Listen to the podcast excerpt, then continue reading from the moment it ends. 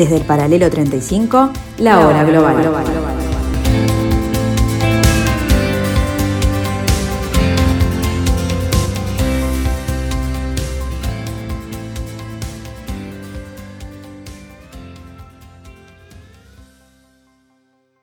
A partir de ahora,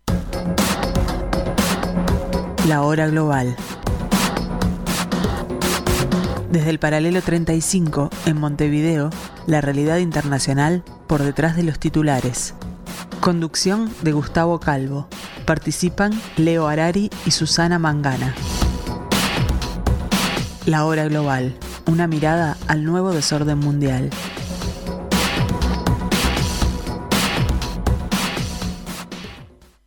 Muy buenas tardes amigos, bienvenidos a este nuevo capítulo de esta cuarta temporada de la forma de interpretar que tenemos este nuevo desorden mundial a este nuevo pedacito de la transmisión de Radio Mundo, de la programación de Radio Mundo, de aquí, desde el paralelo 35, tal cual dicen nuestros avances.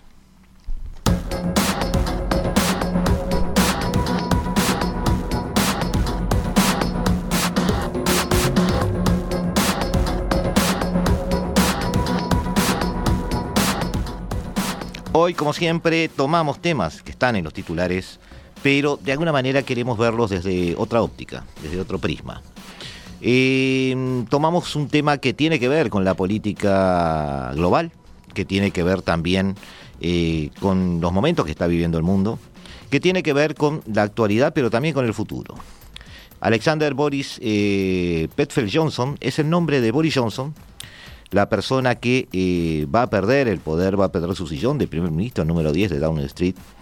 Y para eso nos comunicamos con un amigo de la casa, integrante de la casa, este, uno de los jugadores que defendemos, aunque a veces juega en otros cuadros, Joaquín Tull. Eh, bienvenido a la tarde de la hora global, bienvenido aquí a Radio Mundo. Eh, estás en Londres, ¿no? ¿Qué tal, Gustavo? Muchas gracias. Sí, acá estoy en, en Londres, ya son las 7 de la tarde aquí. Este, fue un día de, mucho calor, de, mucho movimiento, así que este, está bueno estar adentro hasta, esta hora de la tarde. Eh, es interesante cómo este, a veces te envidiamos por otras cosas, ahora te envidiamos por el clima también. Eh, pero a ustedes les parece que este, esta temperatura ya es como pasarse de rosca, ¿no? Ya es como demasiado. Sí, sí, esta, esta ciudad no, no está preparada para temperaturas de 40 grados como tuvimos hoy. Así que este, no, este, ya para mañana ya, ya, ya dan, uh, dan, un poco de lluvia, así que para, para, no perder la costumbre que estamos en Londres.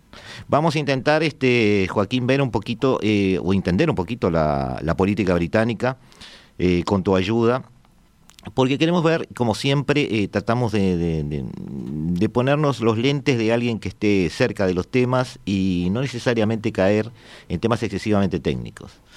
Pero eh, como decía yo, Alexander Boris de Petfeld Johnson, de 58 años, me sorprendió el nombre y no lo conocía completo, líder del Partido Conservador, es desde el 23 de julio mmm, de 2019 el primer ministro del Reino Unido de Gran Bretaña e Irlanda del Norte. Sucedió a Theresa May, quien dimitió ante un tsunami político, ante la imposibilidad de dar vida, a lo que seguramente será recordado como el mayor legado político del propio Johnson, el Brexit. Johnson fue incluso canciller de Theresa May, durante dos años y antes de eso alcalde de Londres eh, por ocho. Nacido en Manhattan, de padres británicos, tiene tres hermanos y una peripecia vital agitada, que incluyó la superación de una sordera, eh, una controvertida carrera periodística y definitivamente se adquirió lustre en la política al arrebatarle la alcaldía de Londres a los laboristas en el 2001, ya siendo reconocido en ese momento en la estructura interna del partido. Ha perdido los apoyos políticos, que es la actualidad que está viviendo, eh, los apoyos partidarios y abandonará el poder cuando su sucesor, quien quiera que sea, eh, alcance el liderazgo hoy. El liderazgo de este partido eh, conservador, también llamado Tory, después de las vacaciones veraniegas, según se ha dicho. En estas primarias express, el titular de Economía británico, Rishi Sunak, no sé, Rishi Sunak, perdón, después este, en todo caso Joaquín me corregirá la, la pronunciación, y la ex ministra de Defensa, Penny Mordón, han liderado este jueves la segunda votación y la próxima cita ya solo quedan cinco candidatos, luego de quedar eliminada la abogada general del Estado, Suela Bramman. Esta es la excusa perfecta para charlar con Joaquín. Este, Joaquín, antes que nada y como contexto, Quería señalar que estamos hablando del Estado británico, que es un Estado eh, que equilibra el poder de una monarquía con las leyes parlamentarias desde prácticamente fines del siglo XVIII. No nos vamos a meter este, en, el, debate sobre la monarquía, porque eso de por sí ya llevaría muchos programas. Este, ese equilibrio de poder este, se dio, fue la primera monarquía parlamentaria en Europa, hay que decirlo, este, cuestionando en su momento el poder divino de los, de los reyes. Los enfrentamientos, incluso las guerras civiles, tuvieron en Inglaterra posteriormente a esa, a esa época más bien componentes religiosos es decir, reyes que de alguna manera querían imponer una u otra religión.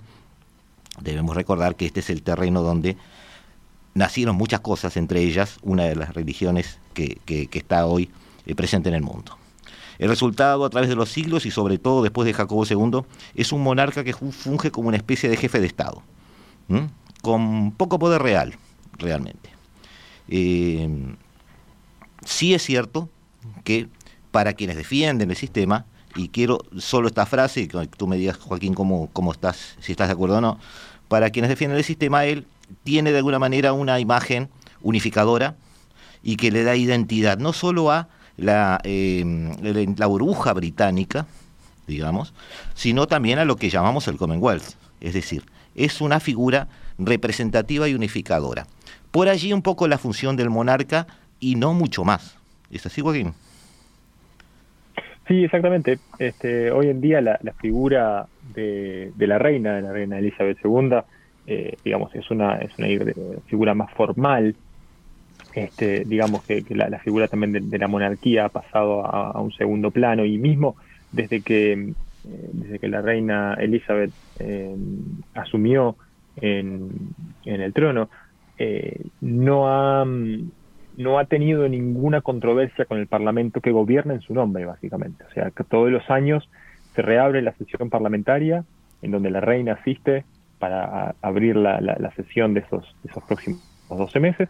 Y en ese caso, este, eh, lo que hace es eh, leer un discurso en el cual se, especifican las, políticas que se van a llevar a cabo eh, en nombre de ella, digamos, pero ese discurso está redactado por el gobierno de turno, por el primer ministro y por el, y por el parlamento de turno, este, y la reina simplemente lo que hace es leer ese discurso, digamos, y, llevar a cabo. O si bien tiene en, de por sí un poder de veto final en cuanto a quién es el primer ministro, en cuanto a qué leyes se pasan y, qué tipo de, dirección toma el gobierno, o sea, ella podría perfectamente interceder en eso.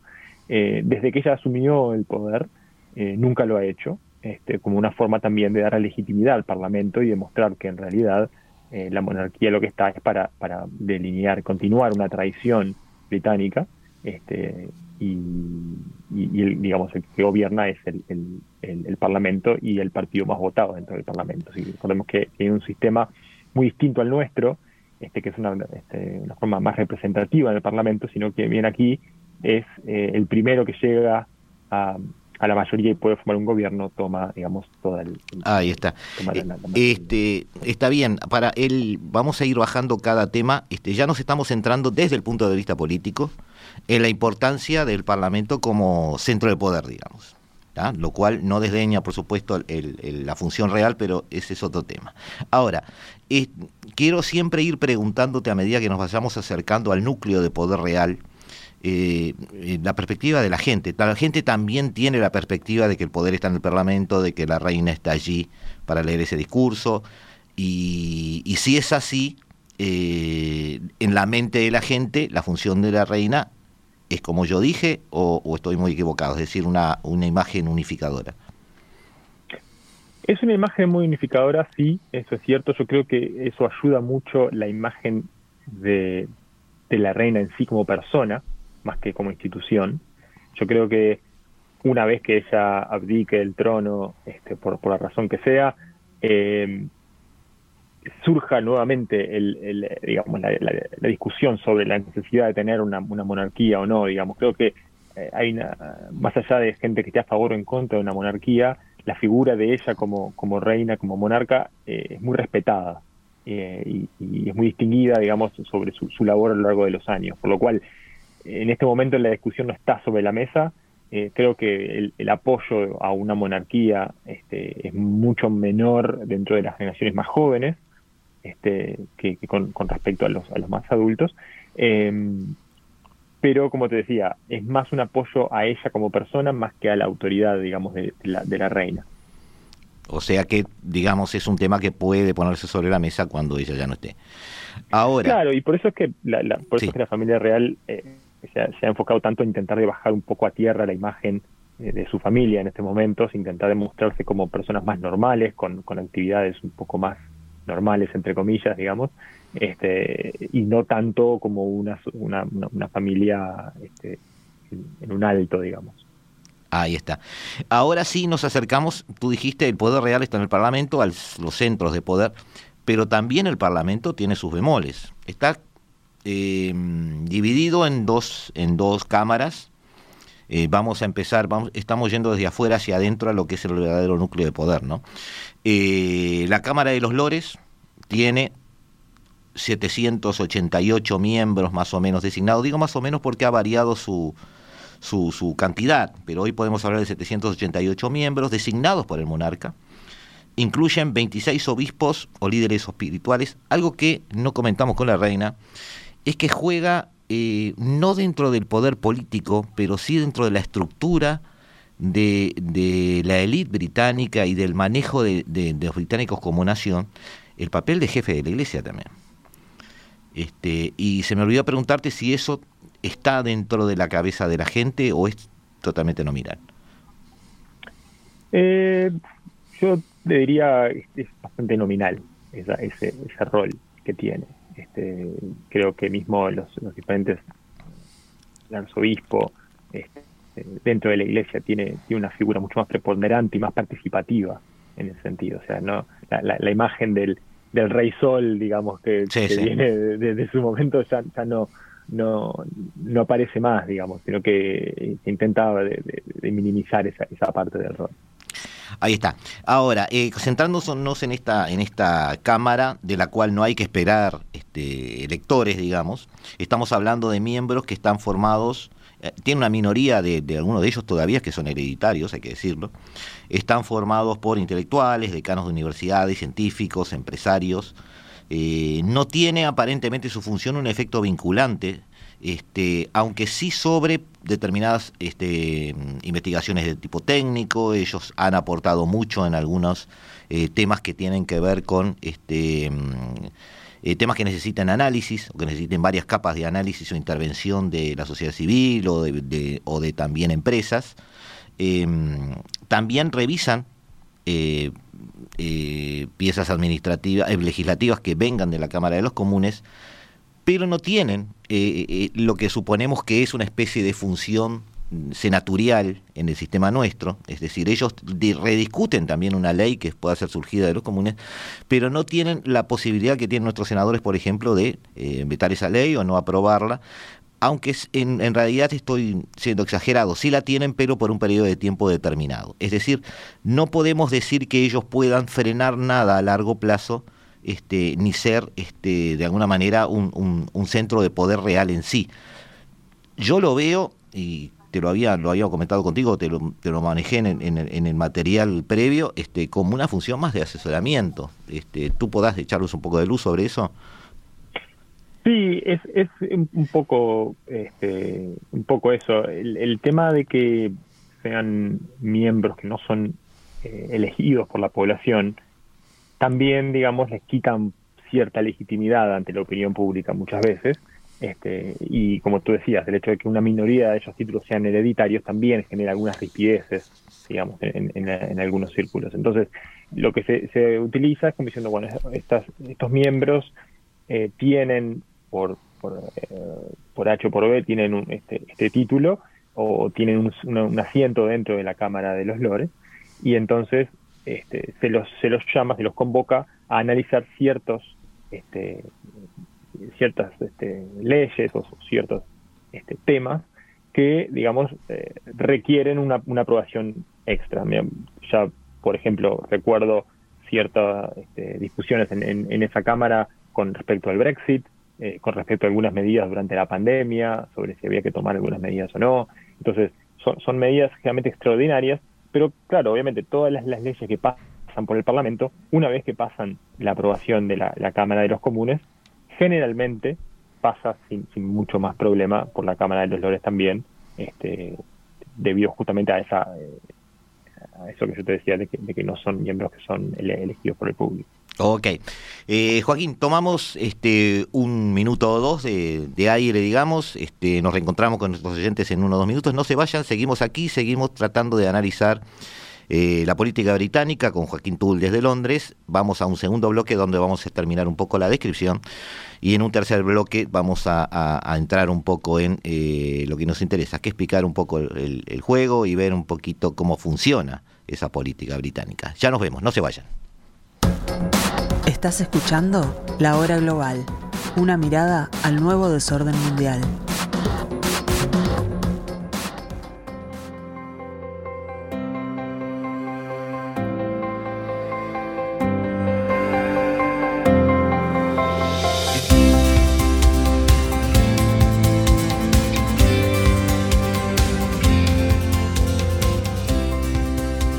Desde el paralelo 35, la hora global.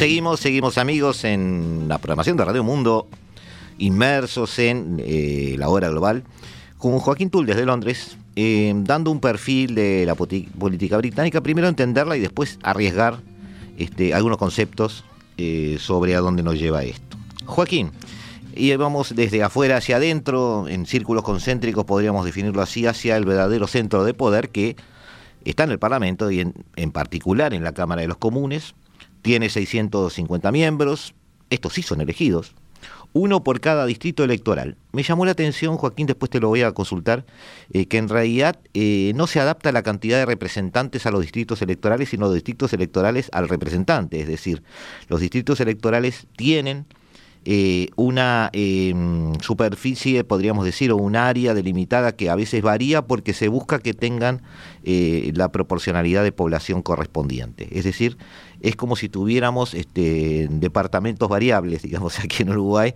y nos acomodemos a que cada departamento tuviera determinada cantidad de habitantes porque esos departamentos este, necesariamente tienen que tener X diputados. Bueno, aquí se trata de uno por cada distrito electoral, son 650 distritos, 650 elegidos. En realidad el nombre con que se les llama es miembros del Parlamento, eh, donde está el verdadero poder parlamentario y por, por supuesto político.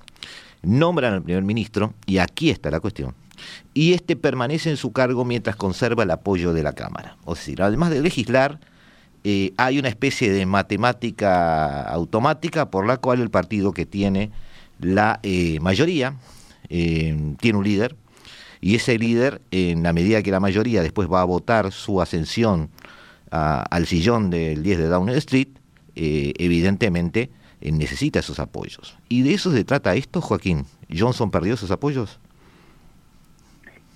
Sí, sí, básicamente, digamos, los perdió por, por su propios problemas, por sus propias acciones, digamos. Este, lo que ocurre es que eh, el partido más votado, eh, el líder del partido más votado, eh, es el que es, digamos, propuesto por el Parlamento para que sea el primer ministro y ahí cuando la reina lo, lo, lo, nombra. Usualmente es uno de ellos, ¿no? Un parlamentario. Claro, exactamente. Ellos tienen que ser un parlamento, tienen que ser parlamentarios, ellos tienen que ser los representantes de, alguno de esos distritos de todo el país para poder este, ser líder de, un partido y a, su vez cuando es el partido más votado entonces es el primer ministro. Entonces ah, este, así es como, como funciona. Entonces una vez que eh, Johnson pierde el apoyo eh, hasta ahora dentro de su propio partido. O sea, hasta ahora la oposición no, no, no juega. O sea, todos estos, estos, problemas políticos que, han ocurrido han sido todos internos dentro del Partido Conservador. ¿Y cómo pierde ese, apoyo? Justamente porque em, eh, los parlamentarios, digamos, el resto de sus, de sus correligionarios del Partido Conservador, comenzaron a cuestionarle muchas de las acciones que él, había tenido y algunas de, las, eh, los problemas y las este, problemas legales que él, tuvo. Y eso viene a costa de que la gente en los distintos distritos le reclamaba a su representante eh, por qué seguía apoyando a esta persona que había este, infringido la ley en muchas ocasiones y que había mentido deliberadamente en el Parlamento. Entonces es una como una cadena. A medida que la gente pierde el, eh, empieza a cuestionar a su parlamentario, ese parlamentario cuestiona a su líder, que es el líder del partido. O sea que eh, además esos, esos este, parlamentarios que son colegas de Johnson, podríamos decirlo del primer ministro para no dar nombres, eh, forman parte muchos de ellos de su gabinete. y de entre ellos, y de entre ellos, si se respeta esa matemática y tú dices que sí se respeta, de que eh, ese partido, más allá de sus problemas internos, si mantiene coherencia, mantiene al primer ministro, sea quien sea, cambiará nombres, pero seguirá siendo un primer ministro conservador. Si eso es así, eh, podría darse, como hemos visto incluso en alguna serie o alguna película, no quiero trivializar esto, pero, pero me llamó la atención eso, podría darse que muchos de los rivales políticos de los primeros ministros están en sus propios gabinetes. Correcto. Sí, sí, muchas veces eh, justamente es esa lucha de poder interna dentro del partido este, que, termina llevando a, esas discrepancias. Entonces, eh, también una de las cosas que se le, se le daba a, Johnson, digamos, en, su gobierno y que Teresa también, por ejemplo, no tuvo, fue tener, por un lado, una mayoría parlamentaria muy grande, y por otro lado tener el, el apoyo este, de la gran mayoría dentro del Partido Conservador hacia su gestión, al principio cuando él asume en, en 2019. Digamos que estaba internamente en el partido y en su gabinete muy bien rodeado de amigos, digamos. Está muy bien rodeado y justamente se había decantado el Partido Conservador hacia personas muy cercanas a Boris Johnson. Entonces, eso lo, le daba cierto respaldo en el momento de él asumir. Y él, eso también ayudó, digamos, a que durante la pandemia él pudo tomar las decisiones que él quería, porque tenía el apoyo de todo su partido que le iba a votar todas las leyes y a su vez no necesitaba negociar con ningún otro partido para, para poder transformarlos en acciones. Entonces, eh, era un demasiado poder, digamos, quizás. Claro, lo que pasa es que, eso, me, obliga, claro, eso me obliga a una pregunta, o sea, un poco, no es contradictoria, pero te quedé un poco asombrado de que alguien a quien vimos como alguien muy este atípico, quiero ser educado, como Johnson, con todas las veces que hablé contigo, tú me lo mencionabas como, eh, más allá de esa imagen, ojo, es un político muy capaz, lo has dicho siempre, eh, has dicho también que es un político que viene del CERNO, de la política inglesa, que conoce muy bien los entresijos de del manejo de poder. Este, en el 2019 además tuvo unos números muy, pero muy buenos. Y em, además ese partido, como tú dijiste, tiene una mayoría suficiente para que la discusión del poder en, la Unión, perdón, en el Reino Unido sea dentro del Partido Conservador como tú decís, el, otro partido eh, lo ve por, la tele. Eh, ¿Qué pasó, Joaquín? Bueno, yo creo que el, momento fundamental de quiebre, el momento bisagra, digamos, de, de, Boris Johnson en su carrera política, quizás, fue el momento que él siendo eh, todavía siendo secretario de, de, Servicio Exterior de David Cameron, él decide alinearse a favor del Brexit eh, yendo en contra, digamos, de del mandato de, Cameron en su momento, que él era más pro-europeo, este, ya habiendo pasado el referéndum de Escocia. Eh, ese momento es en el que se genera un quiebre dentro del partido, dentro de los llamados Remainers, los más pro-europeos, y los Brexiteers, los más pro-Brexit, digamos. Ese quiebre llega hasta hoy, con, digamos, gran parte de mismo los contendientes dentro del Partido Conservador por el liderazgo, eh, divididos entre más pro-Remainers o más pro-Brexiteers. Esa grieta sigue. Esa grieta se mantiene, obviamente, más allá de que tanto el Partido Conservador como el Partido Laborista, o la gran mayoría del Partido Laborista, la gran mayoría del Partido Conservador, se dan al Brexit como un tema saldado. O sea, el Brexit ya ocurrió, esto no se vuelve para atrás. Ahora es cuestión de vivir bajo las nuevas condiciones. Entonces, ese, ese quiebre que él tomó de tomar esa, esa, esa decisión de, ir en contra del líder de su propio partido, eh, lo llevó, digamos, a una popularidad muy grande. Y, su triunfo en el, en el 2019 eh, se debió a que gran parte de la población quería definir el tema del Brexit, pasar la página y seguir adelante. Ya, bueno, ahora a mí, ¿qué pasó? Se transforma en otro ¿qué pasó? ¿Qué pasó ahora entonces? Porque con todo ese poder en la mano, con todo ese buen manejo, por lo menos un manejo, un manejo muy solvente del poder, hay que decirlo. No, no, no, otros líderes no han tenido este manejo que ha tenido Johnson. Eh, ¿Qué pasó ahora? O sea, ¿cómo cae desde tan alto y tan bajo? Eh, porque sorprende, o sea, capaz que a ti no, digo, pero desde afuera se, sorprende mucho el, el, digamos, el contraste entre números envidiables y un desbarranque muy rápido. Sí, hay, hay un par de cosas. Por un lado, él siempre fue un político eh, al cual se le perdonaban muchas cosas, que a otros políticos quizás no, no, quizás por ese perfil más eh, gracioso, llamémosle, más tosco, más eh, como un outsider. Eh, la palabra que yo buscaba hoy era pintoresco. Pintoresco, bueno, ahí está.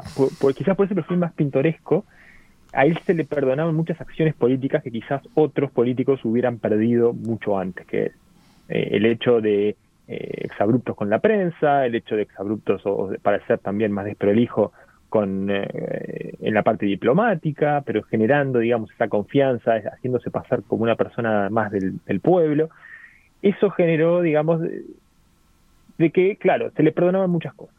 Ahora, llegó un momento en el cual esa, esa cantidad de poder y toda esa eh, ese traje de amianto que tenía se le terminó incendiando, digamos. ¿Por qué? Porque eh, empezó a perder poder político en lugares que se sentían dejados de lado, por un lado, en el punto político, por, el, por, el, por los este, arreglos del Brexit, y por otro lado, el hecho de que él infringió la ley, infringió las medidas que él mismo puso de cuarentena, por ejemplo, dentro del país durante, eh, durante el 2020, mintió abiertamente sobre sus eh, sobre esos este, sobre esos hechos, esos acontecimientos. Sí, él organizó reuniones y fiestas, ¿no? Donde había este aglomeración de gente y eh, donde él participó y donde, este, después se, se, vio, digamos, que había una cultura muy laxa en cuanto a seguir las reglas dentro de Downing Street. Acá se lo asoció mucho con el caso argentino, donde Alberto Fernández había estado involucrado en una fiesta con su esposa, este, pero el caso británico eh, después este, fue tomando más volumen porque lo que se vio además fue una repetición de esos hechos. Exacto, fueron varios hechos que se dieron a lo largo del año. Eh, uno de los hechos, una de, las cosas fundamentales que, digamos, tampoco ayudó, digamos, fue que eh, la noche anterior al, velatorio del, príncipe Philip, el esposo de la reina, eh, había una, fiesta en Downing Street, cuando las fiestas estaban prohibidas y cuando justamente no se podían hacer reuniones sociales. Este, y él apareció en una foto justamente con eso. Y, por otro lado también el hecho de algunas nominaciones muy cuestionables dentro de su gabinete y dentro de, del, em, Parlamento, digamos, con eh, lo que le llaman el, Chief Whip, que digamos viene a ser, para, explicar un poco qué es la figura del Whip, o, llamémosle el, eh, la persona, los dos partidos tienen un, jefe dentro del Parlamento, digamos, que se encarga de controlar que las votaciones los miembros del Parlamento de cada partido voten una especie de coordinador de bancada, digamos. Llamémoslo un coordinador de bancada. Ahí está. Vamos a llevarlo a la política uruguaya. Ahí está, para bajarlo un poquito a tierra aquí. La última nominación a esa de, como coordinador de bancada del Partido Conservador eh, terminó siendo una persona que tenía eh, antecedentes por abuso sexual. Eh, entonces, esa, esa persona, él después salió al Parlamento a decir que no sabía, pero bueno, a la larga se demostró que sí sabía y tenía conocimiento de todas estas acusaciones que habían sido comprobadas, no eran solamente acusaciones, y ya, digamos, ya empezás a sumar cosas. Entonces, esta sumatoria de hechos empezó a mostrar que el, apoyo al Partido Conservador se, desmoronó drásticamente en los últimos años, desde, desde, la mitad de la pandemia, digamos, a pesar, digamos, de la, campaña de vacunación, a pesar de la campaña este, de, mantener el empleo y todo, o sea, más allá de los resultados económicos. Claro, yo te iba, yo te iba a hacer esa pregunta, un poco ahora antes de irnos a, una tanda. Eh, te iba a mencionar, para, para hacerte fácil la respuesta, lo más, lo más este, que pueda ayudar en esto mejor, es eh, la pandemia, el Brexit, guerra de Ucrania, eh, los problemas presupuestales de la Unión Europea en su momento, la relación con Estados Unidos con el cambio de gobierno. Nada de estas cosas, por lo que tú relatas, fue determinante, sino más bien una implosión.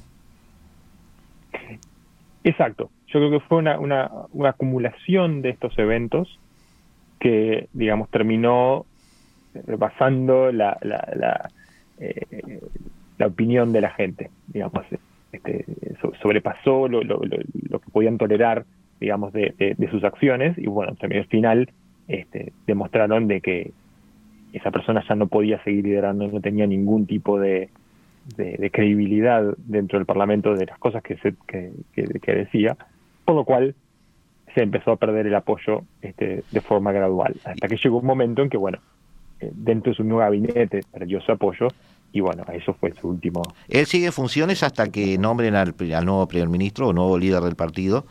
Eh, se están dando una serie de debates con votaciones este, secuenciales. Eh, ¿Puedes explicarnos muy rapidito esto? Sí, es básicamente, para hacer una analogía muy sencilla, es como el juego de la silla.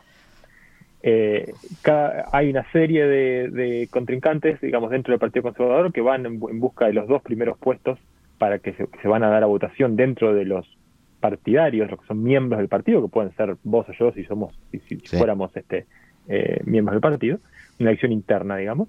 Eh, pero para llegar a esos dos candidatos hay que hacer ciertas votaciones dentro de los miembros del, Parlamento eh, para ver quiénes son los que tienen más apoyo. Y entonces en cada una de las votaciones, el que tiene menos votos pierde.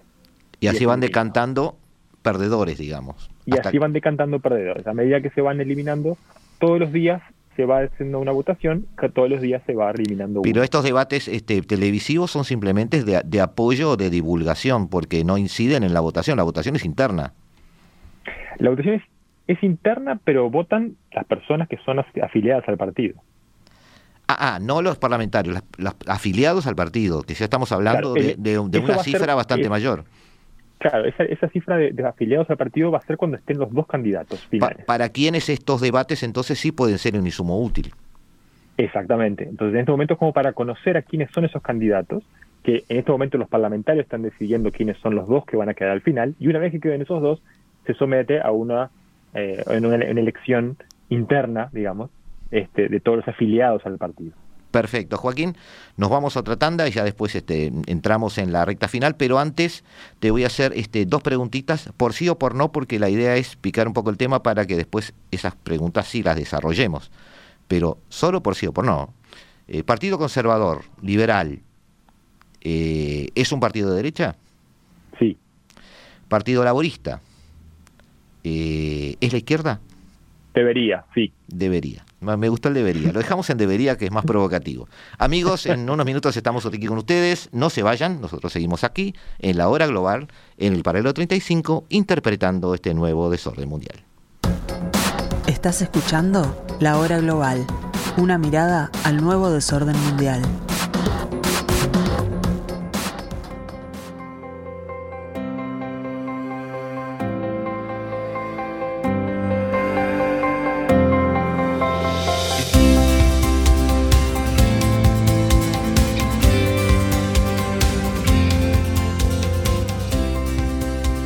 Desde el paralelo 35, la hora global.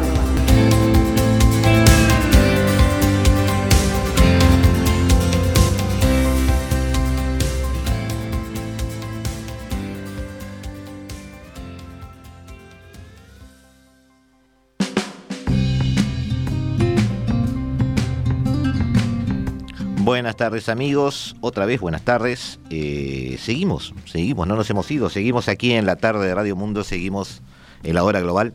Seguimos charlando con Joaquín Tull, esta especie de descripción del sistema político eh, británico y eh, ver hacia dónde puede ir. Joaquín, me decías que el Partido Conservador podría definirse como la derecha, eh, en esta simplificación que yo quise hacer y el Partido Laborista debería ser la izquierda. En primer lugar, em, yo me resisto un poco a que sigan vigentes esas etiquetas, pero han demostrado ser muy útiles para diferenciar en la mentalidad de los votantes eh, las opciones electorales, ¿no?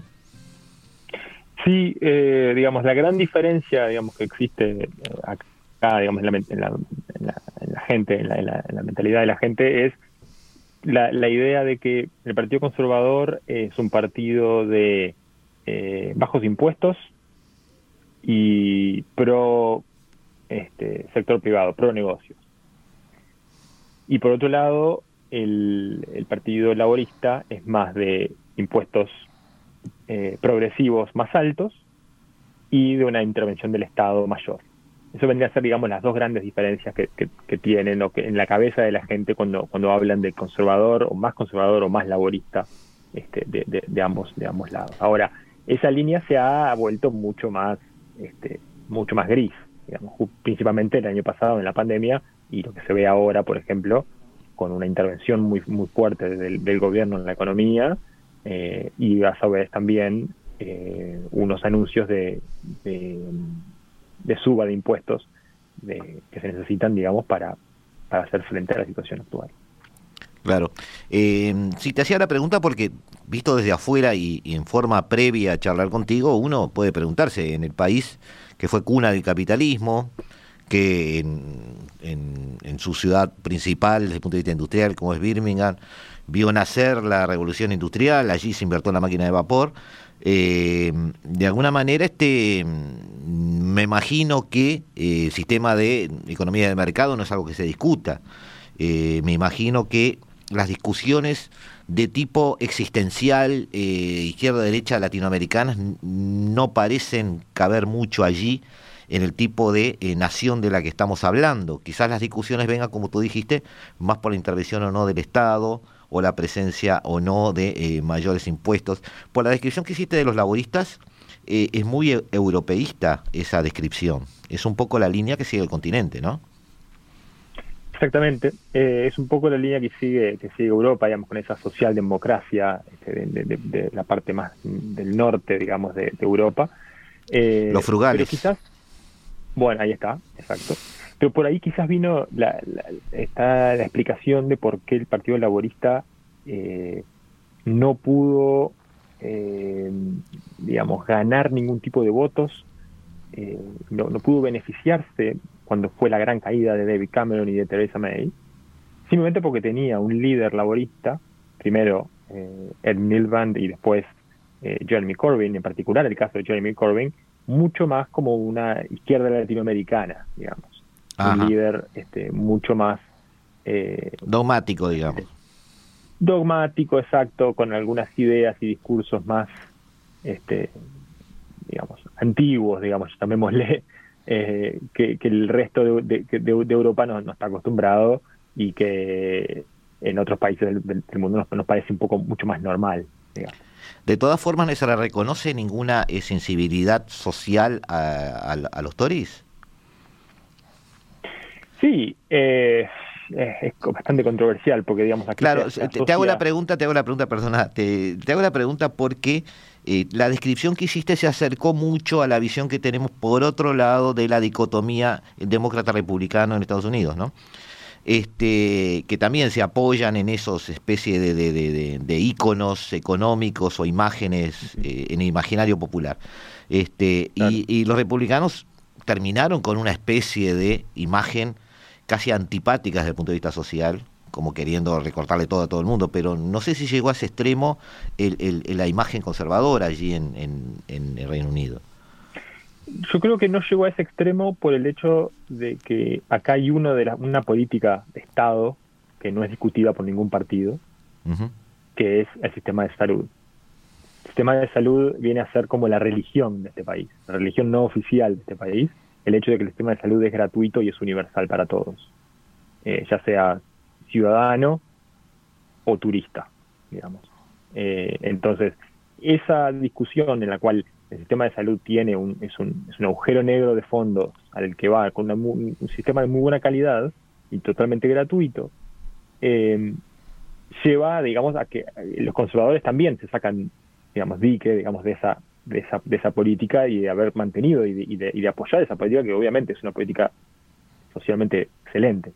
Eh, justamente cuando lo comparamos con lo que pasa en Estados Unidos, con el sistema de salud allá. Eh, ahora, obviamente, el Partido Conservador es muy criticado eh, por lo que ocurrió, por ejemplo, con las eh, con las, las, industrias en otras partes del, del país, a las que la, las cuales completamente les, les, quitó fondos y les quitó todo el apoyo, como por ejemplo la industria minera, por ejemplo, hace varios años. ¿Sigue presente la sombra de Thatcher? Sí, claro. Sí, sí. Es más, cuando eh, hoy en día en las discusiones de quién va a ser la siguiente líder del Partido Conservador, quién va a ser el, el siguiente líder, este, las imágenes de, las comparaciones, digamos, de las de las, dos mujeres que están, eh, tanto Penny Mordaunt como Liz Truss, son que tan o tan eh, que tan parecidas o que tan eh, distintas son a Margaret Thatcher en su, en su forma de pensar. Este, entonces constantemente es, es, es la, eh, la, la marca a la cual todos se La comparan. referencia, digamos, sí. Sí, sí, total, totalmente. Este, principalmente para cuando son mujeres mujeres conservadoras, este, es, es, la, es, la, referencia principal. Es la referencia desde el punto de vista personal y, su, y su, de su postura, digamos, política o hasta personal o de carácter, o también es referencia desde el punto de vista político, es decir, las políticas de Thatcher sí fueron un poco al extremo en cuanto a recortar este apoyos a sectores industriales muy vastos, ¿no? Sí, y en este caso, digamos... Lo, no, está, no estamos juzgando, que... era otro momento, digo, pero, sí, sí. Este, pero sí es cierto que eso sucedió. Correcto, sí. Eh, digamos, la, la, defensa que tiene hoy en día para, para, apoyar esas políticas en estos momentos es que eh, esas industrias eran ineficientes o eran improductivas o, eh, digamos, diferentes cosas que, digamos, lo que querían era redistribuir, redistribuir recursos hacia otros sectores. Entonces, obviamente, la gente que, que caía de ese lado este, perdió y perdió, y perdió fuerte. Entonces, eh, sigue siendo muy criticada y muy amada por, por, por muchos. Este, entonces es, sí, sigue, sigue estando allí. Correcto. Eh, no podíamos dejar pasar esto sin que salga la palabrita mágica, Joaquín, que es el Brexit. Brexit. Lamentablemente. Claro. Yo ya estoy, vos también creo que estás un poco cansado ya de eso, pero, pero como en realidad sigue avanzando todo esto, eh, también siempre es un buen ejercicio medir ese tipo de cosas. Eh, como yo te puse, te manejé en algún este, material previo, yo me pregunto si se sienten aliviados fuera de Europa, porque por algo lo votaron. Y no estoy hablando solo de las 2016, porque las votaciones posteriores y la que llevó al finalmente a cabo Johnson fue una especie de segundo referéndum muy claro. Eh, así que, como tú dijiste ahora, eh, que la mayoría de los políticos conservadores asumían, siguiendo a Johnson, siguiendo su línea, de que el Brexit ya está, ya fue, no hay reversión, seguimos adelante.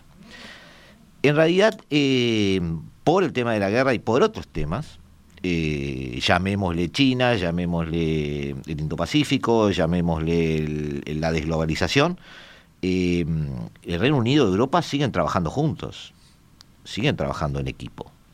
Eh, el espíritu del Brexit, ¿en qué quedó?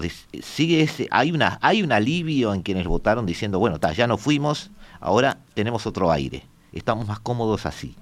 ¿Lo percibís eso?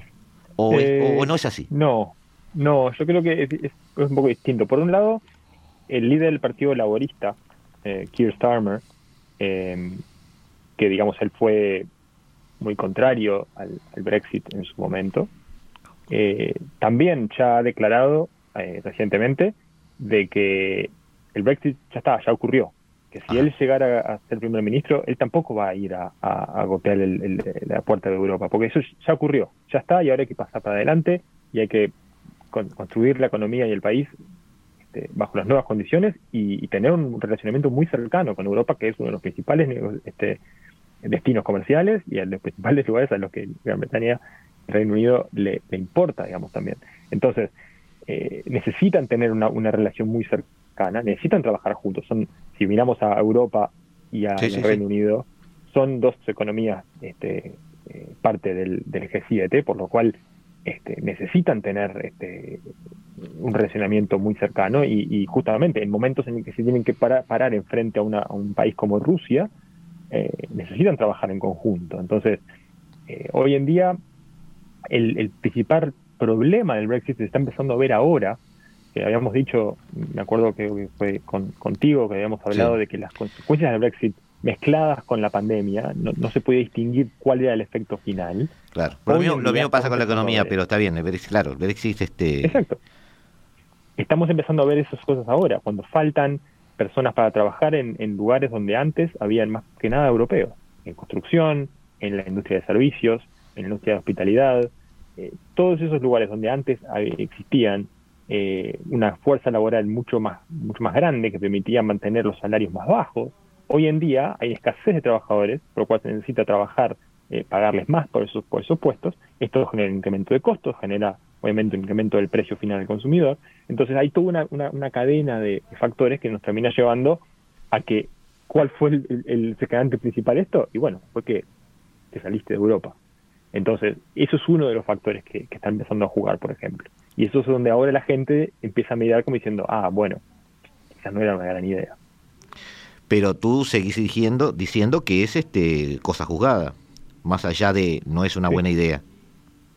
Sí, es una cosa juzgada porque si, pensamos un poco en, un ideal, supongamos que ahora gana un primer ministro, gana un líder que quiere volver a meterse en sí, europeísta. Exacto. No va a tener una, un, eh, digamos, una posición o un, un trato a su favor ni cerca tan bueno como el que tenía antes de todo el Brexit. Sí, sí Bruselas lo va a recibir de mala manera. Correcto. Y, en ese caso, en el caso de que Europa quisiera abrirle, abrirle los brazos al Reino Unido de vuelta, le va, le va a pedir que ahora asuma el euro. No le va a permitir tener, mm. estar del otro lado mirando desde afuera y, interviniendo en las decisiones. No, ahora tiene que formar parte como forman parte de todos los demás países. Como va a formar parte ahora Croacia, que se va a empezar a partir de enero a hacer parte de la zona euro. Entonces, eh, ya el, mejor, la mejor opción que tenían, ya, el puente ya lo, ya lo rompieron. Ahora hay que, hay que negociar desde afuera como un país externo que está cerca. Que además habíamos previsto un poco eso cuando analizábamos pre-Brexit las opciones que tenía. Es decir, había también desde en el otro extremo alguna especie de discurso apocalíptico diciendo que bueno, si se iban de Europa prácticamente iba a desaparecer el Reino Unido. Y bueno, no, este, habíamos dicho que, este, incluso tú también lo habías dicho, que bueno, puede haber eh, tratados de libre comercio con Europa, puede haber otro tipo de, tratados, puede integrarse a la Noruega, habíamos hablado en aquel momento. Ahora, la pandemia, como tú dijiste, no deja ver muchas cosas, entre la economía.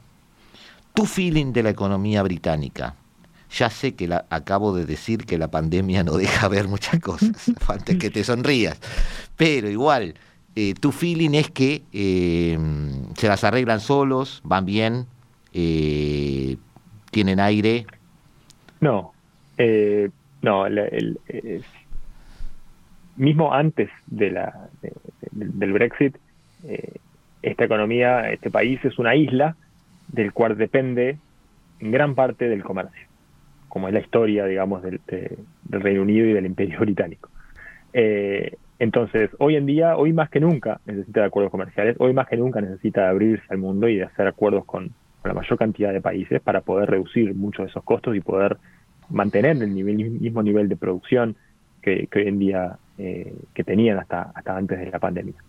Eh, entonces, arreglarse por sí solos no, porque obviamente el, país no puede, hasta necesita importar energía, necesita este, trabajar con, con muchos países para, para obtener insumos. Entonces, eh, si bien creo que el Brexit lo que, lo que va a terminar generando es una reorganización de la matriz productiva del Reino Unido.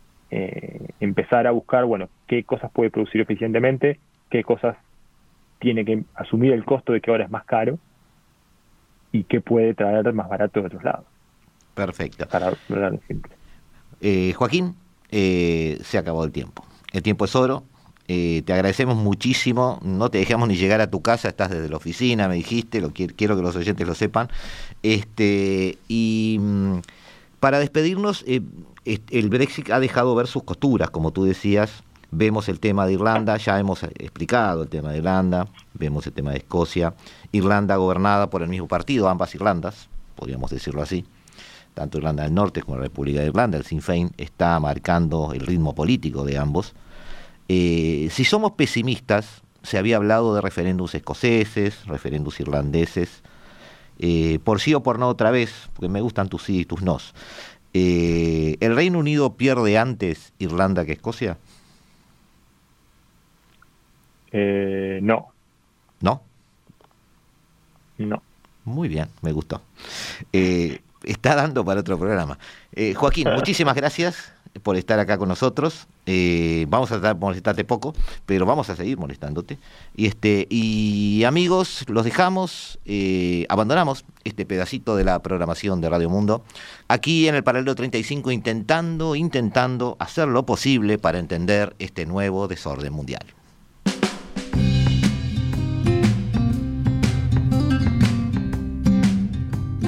La hora global martes y jueves a las 15 horas. Repite a las 21 horas.